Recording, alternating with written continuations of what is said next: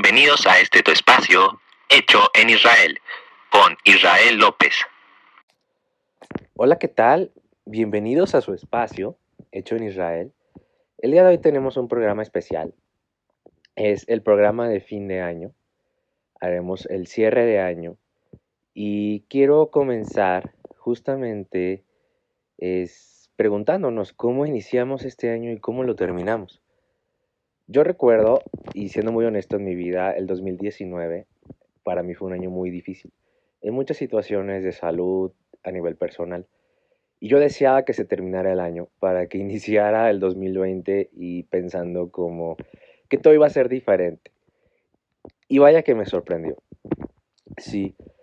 Y haciendo una reflexión y volteando hacia atrás, creo que que fue un año duro, un año difícil para muchas personas, para todo el mundo, muchos cambios, mucha adaptación sobre todo en, todo esto que nos sucede, que creo que, que nadie en este momento al menos es ajeno a todo lo que pasa en el mundo y que poco a poco nos estamos adaptando y hay cierta añoranza por lo que hacíamos antes de lo que sucediera de esta pandemia y de todo lo que está aconteciendo en el mundo.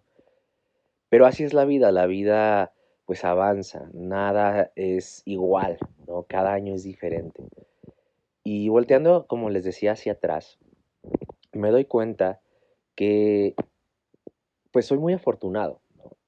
Eh, soy afortunado porque tengo salud, tengo mi familia.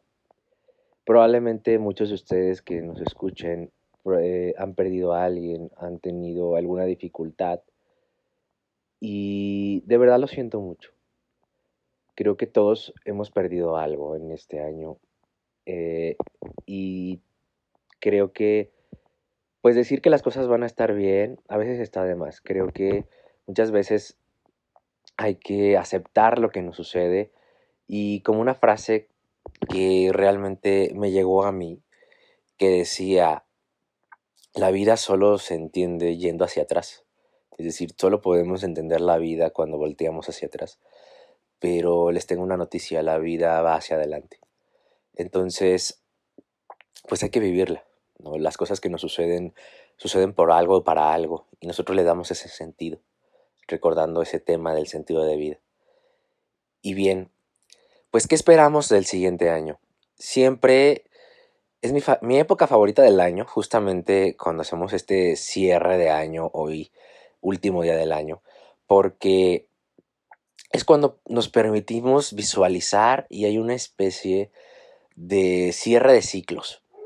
Y el cerrar ciclos es muy importante en la vida de las personas. Cualquier tipo de ciclo, eh, una relación que ya no funciona, pues hay que darle un buen cierre. Este, un trabajo, del cual ya no queremos saber nada y caemos en una rutina y nos sentimos agotados mentalmente, físicamente, hay que darle un cierre a ese ciclo. Y cada ciclo que vamos cerrando nos va atrayendo nuevas oportunidades. Y así sucesivamente. La vida misma es un ciclo. Vamos a nacer, crecemos, vivimos y en algún momento ya no vamos a estar aquí.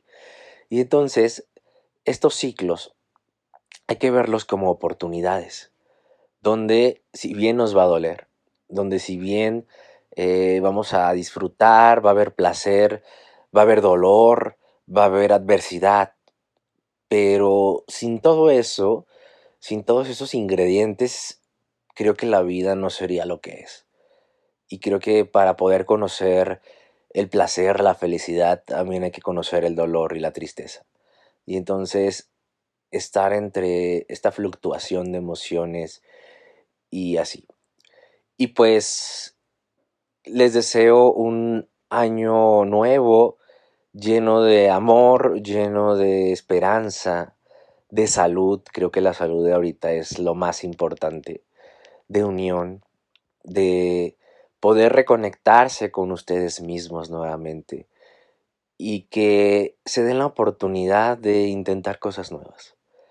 Sí, creo que este año 2020 nos dimos cuenta que la vida es muy corta y que la vida a veces pende de un hilo y ni todo el dinero del mundo a veces nos va a salvar.